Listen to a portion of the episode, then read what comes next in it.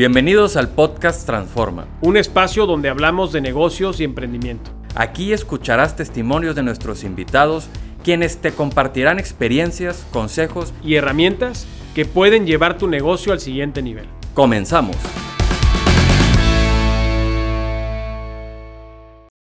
Bienvenidos a un capítulo más del podcast Transforma. Estamos muy contentos porque tenemos un invitado muy especial y además que trae uno de los principales retos para el estado de Nuevo León al día de hoy con todas las inversiones que vienen, que es el tema de talento. Carlos Ernesto Garza, bienvenido Carlos. Muchas gracias Jorge por la invitación y bueno, pues estamos aquí para platicar. Al contrario, gracias a ti por venir. Carlos Garza es licenciado en Administración Financiera por el TEC de Monterrey con especialidad en Derecho. Emprendedor y dueño de empresas como Corganic de México, empresa dedicada a la crianza, engorda y venta de animales y proteínas orgánicas. Y de Umbral Energía, dedicada también al desarrollo de tecnologías de generación eléctrica y calórica sustentables. En su pasar por la IP, su última responsabilidad fue dentro de Grupo Quimco, coadyuvando en la evaluación de proyectos de inversión y capital de riesgo de la presidencia del Consejo. Actualmente se desempeña como director del Servicio Estatal de Empleo en la Secretaría del Trabajo del Estado de Nuevo León, encabezando los esfuerzos de la Subcomisión de Capital Humano por parte del gobierno, es titular de la Mesa de Coordinación para la Capacitación y Reclutamiento de Tesla, así como de varios consejos de algunas universidades técnicas del Estado. Carlos, qué gusto tenerte aquí y más por varios temas que traemos en la agenda con el tema de, talento. Bienvenido. Muchas gracias, Jorge. Eh, nos gustaría empezar como, como es costumbre de este currículum, lo podemos ver en LinkedIn, en Google, pero ¿quién en lo personal es Carlos Garza? Bueno, pues Carlos Ernesto. Yo soy Carlos Ernesto. Fíjate que he tenido que ir puntualizando porque me he encontrado bastante Carlos Garza en el caminar. Entonces he ido cambiando mi presentación a soy Carlos Ernesto Garza. ¿Y quién soy yo? Bueno, pues soy un, padre de familia de siete, eh, siete niños, sí. Y en este caminar, pues ha sido un tema también de, soy un emprendedor, he emprendido desde muy temprana edad, he sido un emprendedor, proyectos eh, de desarrollo propio, pero también proyectos sociales, de impacto social. Eh, nos conocemos tú y yo, Jorge, yo creo que desde hace mucho y, justamente lo que nos vinculaba es, eso, es esa vocación de, por el servicio, ¿sí?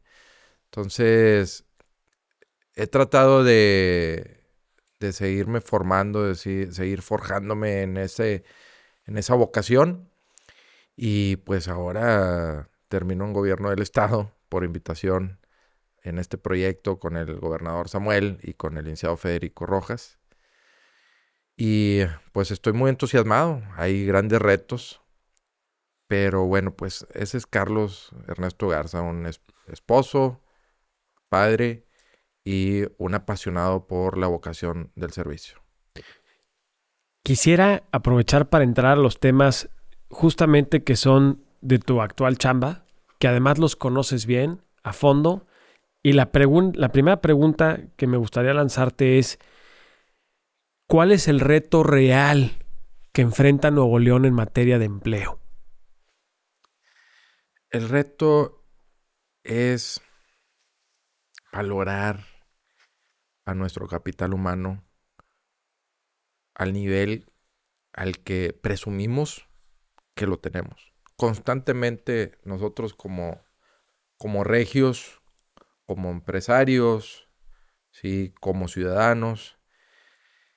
Presumimos que el capital humano de Nuevo León, el, el, recurso humano de aquí del Estado, la fuerza laboral del Estado es una fuerza laboral que no hay en ninguna parte del país. Y está muy bien en el discurso. El tema es que en verdad se tiene que valorar en lo económico, en, la, en los beneficios que les damos a los trabajadores en esa flexibilidad también. Porque si ese discurso sí se va abriendo de entre, sí, yo creo que somos los más fregones, pero híjoles, y no te puedo pagar como un ultra fregón, ¿sí? Entonces ahí es en donde empieza eh, el problema, en donde hay un, tenemos un círculo vicioso entre en alguien inició, puede ser el empleado, puede ser el empleador, en donde esa falta de, se perdió la falta de confianza, la falta y por tanto se fue desgastando la lealtad. Entonces empezó esa acusación entre el, em, el empleador y el empleado de que no, pues es que el empleado eh, ya no genera esa lealtad a la empresa, ¿sí? Y el el empleado dice, pues allá me ofrecen 50 pesos, me voy a ir por 50 pesos, ¿sí? O sea, ¿por qué? porque no me valoran aquí. Entonces estamos en ese círculo vicioso que nos metimos unos años atrás para acá y que hay que romperlo, ¿sí? No sabemos con exactitud quién fue el que lo inició. Si fue el huevo o la gallina, si fue el empleado o el empleador pero esa confianza se perdió y hay que retomarla. ¿Cómo o, qué herramientas ustedes vislumbran que debemos utilizar para recobrar esa confianza? En principio es voltear hacia la dignidad del ser humano. La dignidad del ser humano es lo que debe de regirnos en cualquier institución el estoy trabajando por la dignidad de mi trabajador y el empleado estoy trabajando para construir un proyecto en donde no nada más me trae el beneficio a mí, sino también dignifico a mis compañeros, dignifico a mi comunidad y por tanto, sí, hay unos dueños en donde tienen un beneficio, pero todo en su manera proporcional. Y al final la dignidad del humano está en el centro. ¿sí? Entonces, es ahí en donde eh, el cambio se tiene que dar, el ver a las personas como humanos, ¿sí? no verlos como un número más. Y los, los empleados no ver a las empresas como una máquina más donde se puede ganar dinero, sino una institución en donde puedo construir un plan de vida.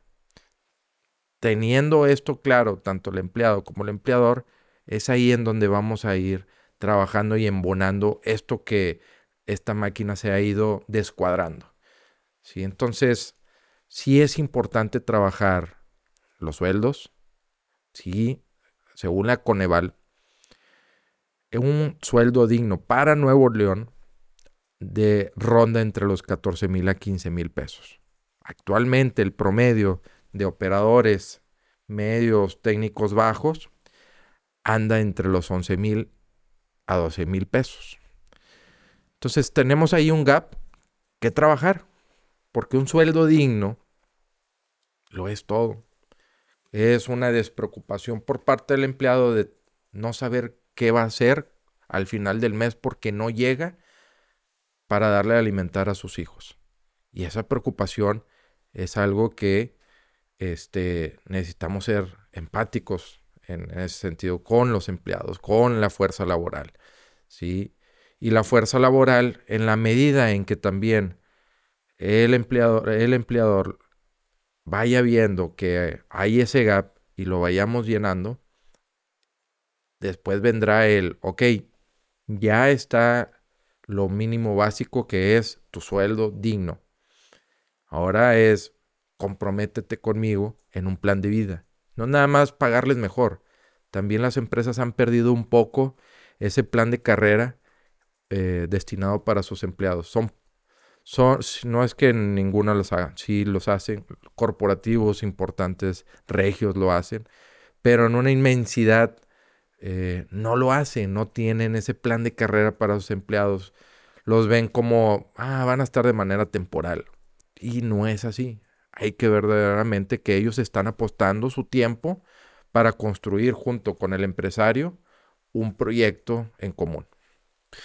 ¿Cómo la Secretaría del Trabajo o el gobierno del Estado, que no sé por medio de cuál de sus direcciones, probablemente la tuya o, la de alguien más dentro del equipo de la propia Secretaría, fomenta estos diálogos o, o de alguna forma coadyuva con el empresario o el empleador y el empleado a, que esto se dé? ¿Existen algunos programas? ¿Existe capacitación? ¿Existe... Eh, o sea, ¿cómo apoya el gobierno esto? Podríamos decirse que No hay una responsabilidad como tal de un funcionario que esté viendo, velando propiamente. Yo creo que es un cúmulo de esfuerzos que recaen, sí, en la Secretaría del Trabajo. Tenemos una dirección que se encarga para eh, trabajar todo lo que vendría siendo la política sindical. Entonces, constantemente se, hay una persona encargada de estar viendo las necesidades de los sindicatos, ¿sí? Por otro lado, yo eh, participo con, con, las cámaras o, yo soy miembro del Consejo Nuevo León y ahí es donde eh, generamos ese, eh, esa reflexión y ese think tank para ir viendo qué ajustes hay que hacer desde la parte de la perspectiva de las empresas y ya es empezar a trabajar el, el, este, este nuevo acuerdo. Hay un nuevo acuerdo que, que inclusive lo acordamos en el Consejo Nuevo León, de, en donde sí se necesita construir un nuevo acuerdo con el capital humano de Nuevo León. Entonces, hay un concepto que empieza a materializarse, que es el nuevo, nuevo acuerdo con el capital de Nuevo León, en donde industria tiene que eh, ver la realidad actual, en donde sí hay un gap, en donde no lo está diciendo, no lo está diciendo el gobierno del Estado, sino lo está diciendo la Coneval, lo está diciendo eh, el mercado también. El mercado con toda esta inversión extranjera que está llegando, está empujando fuerte. ¿Por qué? Porque va a venir con mejores sueldos. Está viniendo con mejores sueldos. Ya están aquí. Si ya tenemos empresas proveedoras de Tesla, si tenemos a Bosch, tenemos a varias empresas este, internacionales que ya están aquí pagando sueldos de entre 15, 20, 25% más de lo que ya se paga aquí en el estado. Entonces, eh, sí es, es, un ajuste que se tiene que hacer pronto para que no se pierda la oportunidad. Comentas algo muy interesante que es la parte de inversión extranjera si la, digamos, trasladamos hacia la parte del reto del capital humano, muchas veces, como bien mencionas, provoca rotación. ¿Cuál es el reto de la rotación para las pymes de Nuevo León, para la industria local, versus las, empresas que llegan del extranjero? ¿Y qué se puede hacer eh, justamente para evitar que se rote el personal y, pues que las pymes no se vean afectadas también eh, con la pérdida de talento? Sí, Sí, la rotación ahorita es uno de los principales problemas y era lo que hablábamos al principio. Sí, el, oye, ¿cuál es el gran reto para el capital humano en el Estado? Bueno, primero es que dejemos de rotarlo, o sea, que se deje de rotar, ¿sí? Después es el tema de la capacitación. Y, atendiendo a este tema de cómo le hacemos para que nuestro personal no rote o rote o nuestra rotación baje, está justamente en, el tema de, de valorar a los empleados, pagarles mejor, beneficios en específico. O sea, sí es muy importante que tú como pyme, tú como mediana empresa o como empresa, entiendas el qué, está, qué me está solicitando eh, la gente en la zona en donde yo está, en donde está instalada mi planta, donde está instalado mi centro de trabajo me está pidiendo, regularmente eh, piden eh, movilidad, ¿sí? Piden que se pague lo que es la alimentación, al menos una alimentación al día, ¿sí? Entonces, prácticamente con esos dos temas es, en algunas zonas es lo que más están solicitando para grandes empresas. Para pymes, para medianas empresas, sí es importante que, que sean más empáticos en las necesidades que tengan con sus empleados, ¿sí? Eh, muchas veces parece tonto, pero es muy importante. Las personas son eso, son personas, son humanos. Tienen necesidades, tienen familia, ¿sí? Eh, las mamás se les mueren, las abuelitas también. Una vez, nada más, sí. Pero eh, se les enferman los hijos, no tienen dónde dejarlos, tienen una serie de problemas en donde cuando las personas en verdad ven comprometido al empresario, cuando ven comprometido al encargado, al director del personal, verdaderamente sí se comprometen, o sea, hay que perder ese miedo en esa confianza a la gente de cuando solicitan permisos especiales para ver cosas personales y de su familia, son valiosas, son muy valiosas, ¿sí? Eso es un punto. El otro punto es, la gente quiere saber, tiene, quiere tener certidumbre de que va a crecer con el negocio. Entonces sí es muy importante estar en comunicación con ellos, decirles cuál es la idea que tienes como empresario, hacia dónde quieres dirigirte, cómo ellos van a crecer, ¿sí? Y que muchas veces el crecer no es, ah, eh, voy a ganar dos veces mi sueldo en tres años porque el dueño dijo que va a aumentar la operación. No, es nada más saber que hay una visión, que esto eh, se está construyendo, hacia dónde estamos yendo y, qué responsabilidades tienen en este gran engranaje que tu empresario estás construyendo. Muchas veces esa comunicación tan sencilla no se da, no se da entre el dueño y los empleados, ¿sí? Entonces eso también genera desconfianza y el empleado no le, no le genera valor estar en el, en el empleo actual. Entonces, por 50 pesos, 100 pesos más, se van a ir. Sí, o sea, pero al final del día es un resultado, un cúmulo de varios factores, ¿no? Que, es lo que ustedes eh, visualizan, que es la razón de la rotación. Es, exactamente, o sea, recordemos, somos humanos. Si fuera una máquina, probablemente las variables, pues cada vez trataríamos de disminuirlas, ¿no? Al ser humanos, hay condición humana y son muchas las variables en las cuales dependen del por qué una persona toma la decisión de irse. Pero ahorita la principal es la económica. Es, ya no les está alcanzando a la gente. Necesitan, venimos de un periodo de alta inflación, ¿sí? La gente necesita traer en sus bolsillos y eso ahorita lo están ponderando más alto. Comentabas de dos factores que solicitaban los empleados, que es movilidad y por lo menos una comida dentro del centro de trabajo. Pero uno de ellos depende estrictamente del gobierno. ¿Qué está haciendo Nuevo León en materia de movilidad para ayudar y, a este tema del reto del capital humano, ¿no? Siendo uno de los temas más importantes. Nada más como dato, ahí lo pongo sobre la mesa. Eh, según la última encuesta de cómo vamos, una persona tardaba más o menos tres horas en el trayecto al trabajo de ida y tres de regreso. Esta parte de movilidad, ¿es un reto del gobierno? ¿Es un reto del empresario o del empleador? ¿Es un reto conjunto? ¿Y qué se está haciendo? No, en definitiva la responsabilidad recae en, en, el gobierno. Sí, la movilidad este, del ciudadano recae al 100% en el, en el gobierno. El problema es de que no se ha hecho una estrategia o no se había hecho hasta ahora este gobierno que, que llega con, con Samuel no se había hecho un trabajo auténtico y estratégico para y que se y que además se, se realizara porque una cosa es las ideas que se traían y otras que se ejecutaron sí entonces sí traemos un rezago en movilidad muy grande que es justamente el, primer paso con el que iniciamos el, el, el atender la necesidad de movilidad porque esto que comentas pues es, eh, es todo, es dignidad, es queremos una ciudad digna, necesitamos que la gente pase más tiempo para su, su, su persona, su familia, sus amigos, su esparcimiento. ¿sí? Al final, como gobernantes, nuestro objetivo eh, va más allá de la administración, es cómo hacemos felices a los ciudadanos. Si como en una empresa es la generación de la utilidad, en un gobierno, un gobernante es cómo tengo más felices a mis ciudadanos.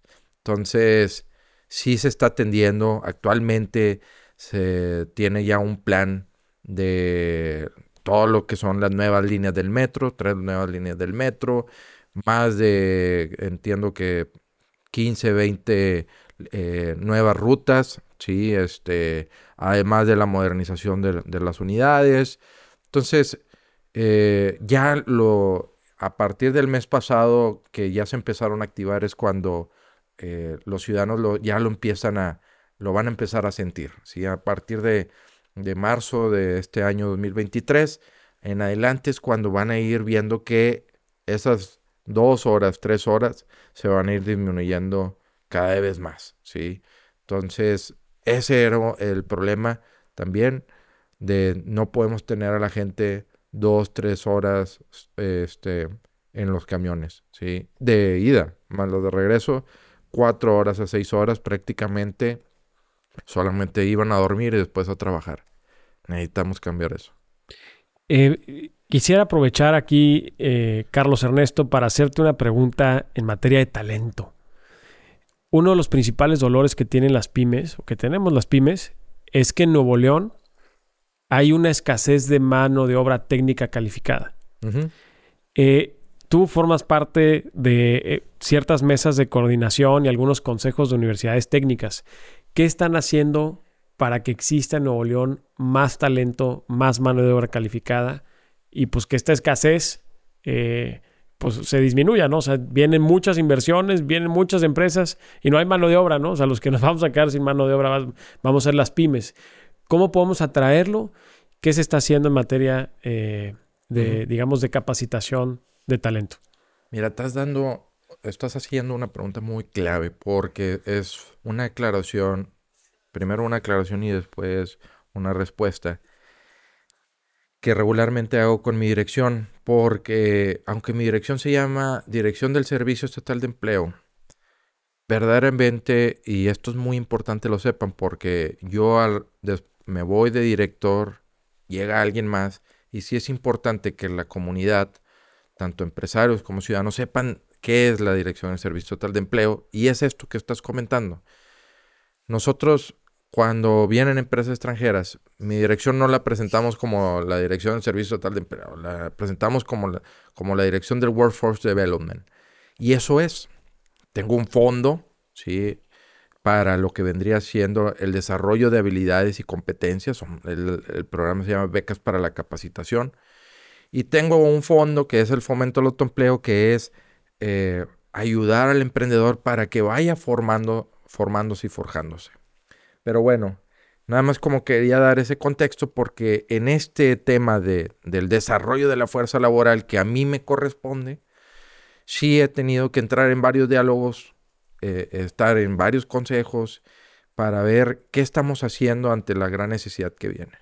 Y aunque es un trabajo en conjunto con la Secretaría de Educación, ahorita en este momento hay una mesa de coordinación de capacitación y reclutamiento para Tesla, pero la realidad es que es para todo, toda la cadena que va a venir, ¿sí?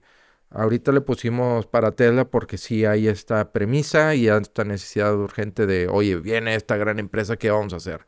Pero la realidad es de que hay una gran necesidad a nivel Estado. Entonces, en este, la idea de, empezar a coordinarnos es, eh, sí ya tenemos escuelas técnicas, universidades técnicas, escuelas privadas, universidades privadas, y lo que hemos ido encontrando ha sido de que falta eh, una mayor agilidad en el cambio de los planes de estudio. Eso se ha ido solventando con eh, eh, un trabajo de empezar a hacer diplomados mucho más cortos y eso ha resultado de que las, em, las universidades y las escuelas técnicas se puedan movilizar con mayor agilidad. Porque sí tenemos un gran reto con la Secretaría de Educación a nivel federal, que cada que la universidad solicita el cambio de una materia, estamos hablando de seis meses a un año, cuando el mundo se está moviendo de manera mensual, ¿sí? De buena manera diaria, ¿sí?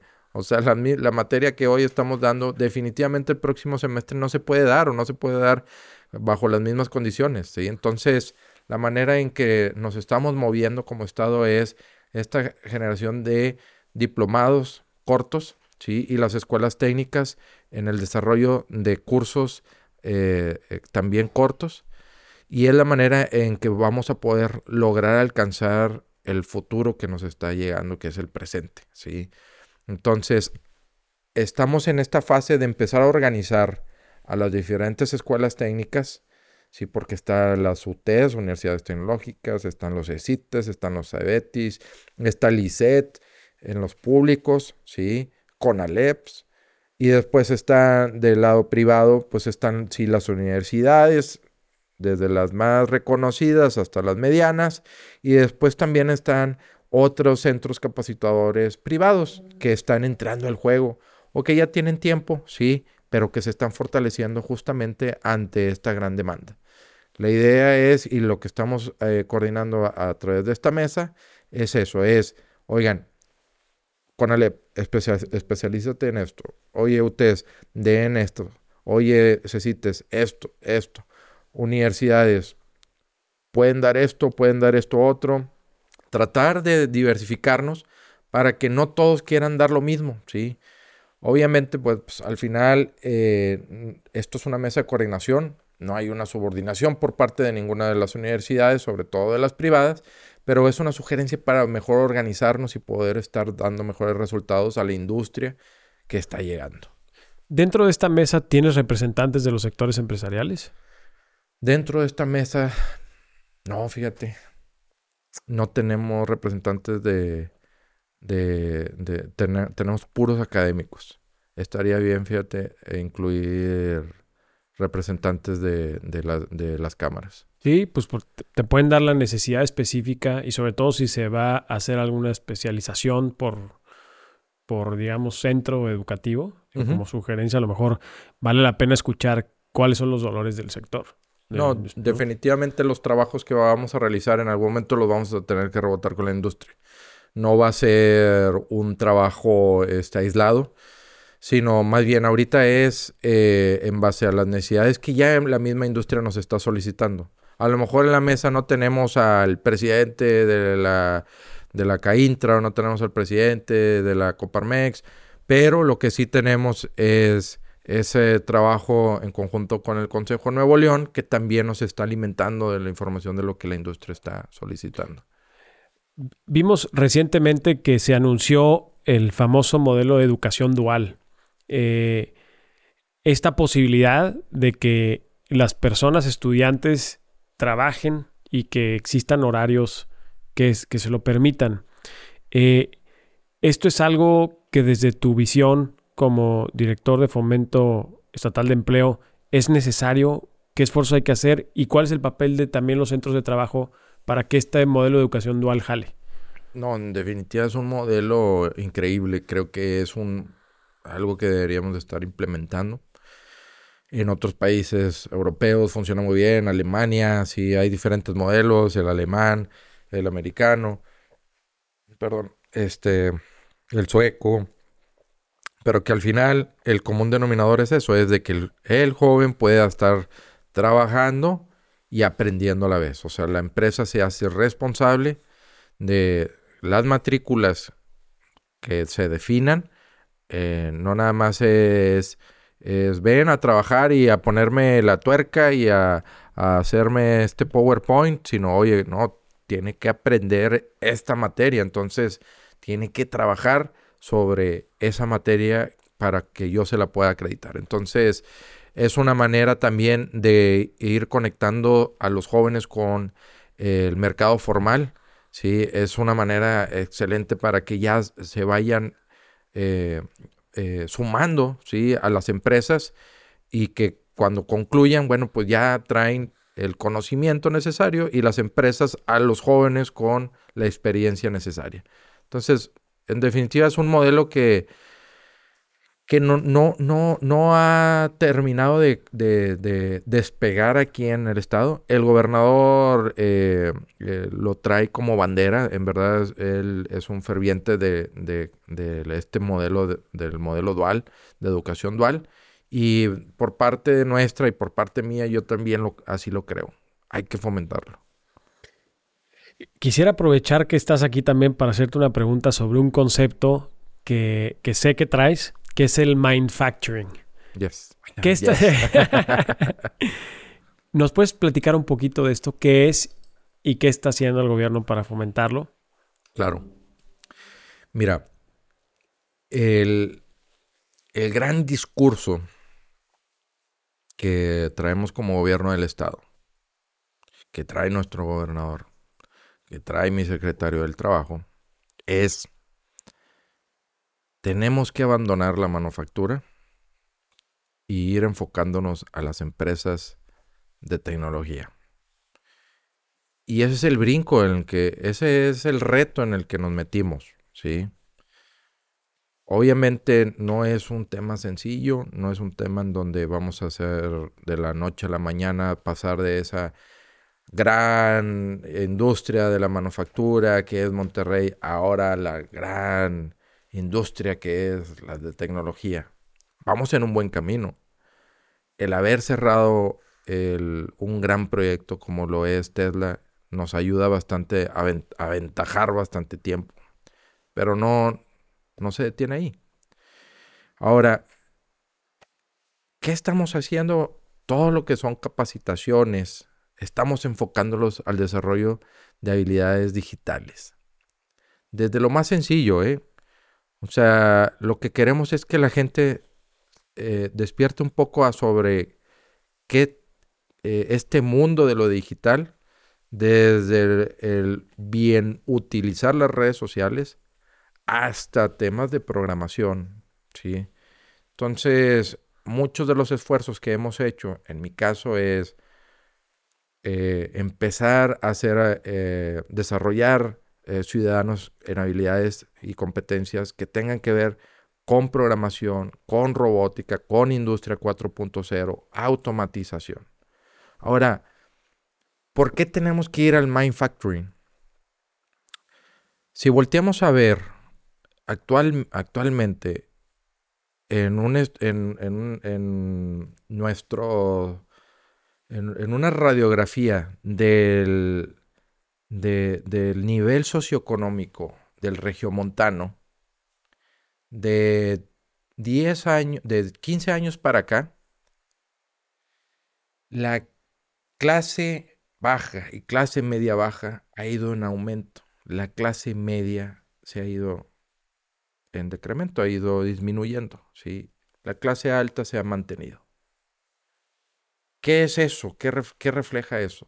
¿Sí?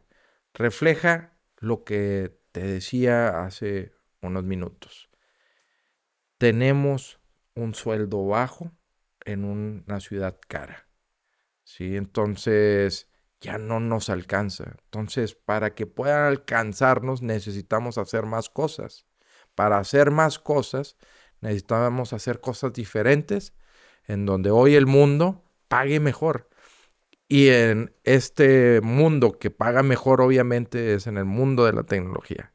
Entonces, tenemos que meternos de lleno a construir justamente la industria de la tecnología, que es este manufacturing, en donde ya no ocupo las manos, ya es solamente mi cerebro, sí, y mis skills para empezar a hacer cosas desde una computadora, desde de, manera remota, ¿sí? empezar a construir automatización, empezar a construir robótica, eh, empezar a construir eh, electromovilidad, ¿sí? Entonces, hacia allá, hacia allá estamos yendo.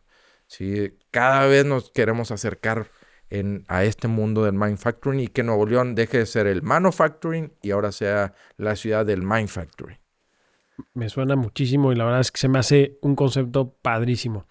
Eh, quisiera hacerte una pregunta que creo que es importante que las personas que nos están escuchando conozcan. Ahorita mencionaste que dentro de tu dirección del Servicio Estatal de Empleo se cuenta con dos fondos uno para becas de capacitación y otro que se llama el Fondo de Fomento al Autoempleo. ¿Nos podrías explicar un poquito en qué consisten y cómo podría aplicar cualquier persona que nos esté escuchando a esto? Claro que sí. Para lo que son becas para eh, cualquiera de los dos, a través de mis redes sociales o las de la Secretaría del Trabajo. Mis redes sociales son, es Carlos-Egarza. Ahí yo constantemente estoy publicando qué cursos estamos abriendo, con qué centros capacitadores para que se puedan inscribir. Y si no, también a través de la Secretaría del Trabajo. Es Secretaría del Trabajo NL, ¿sí? Facebook o Instagram o Twitter, ¿sí? Igual conmigo, Carlos-Garza, Twitter, Facebook, Instagram. Ahí, vamos, ahí estamos publicando. Eh, estamos abriendo cursos eh, cada mínimo dos semanas, ¿sí? Eh, bueno, máximo cada dos semanas. Hay veces que semanalmente estamos abriendo algunos cursos.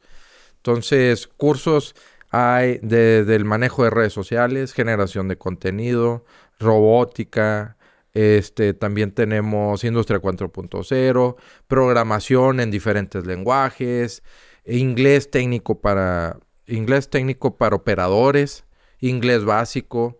La verdad es que sí tenemos una variedad interesante de lo que actualmente hoy la industria está más necesitando. Y en el programa de fomento al autoempleo, igual es a través de las redes mías o de la Secretaría del Trabajo, nos pueden escribir. Ese programa de fomento al autoempleo es un apoyo que le damos a emprendedores comprándoles una herramienta, ¿sí? En donde, en donde les ayude a potenciar, a potencializar sus ventas. Entonces, cualquier herramienta, ¿sí? Eh, si te dedicas a la programación, pues una laptop, ¿no? Si te dedicas a la carpintería este, y quieres hacer cosas más, más interesantes, a una cortadora CNC.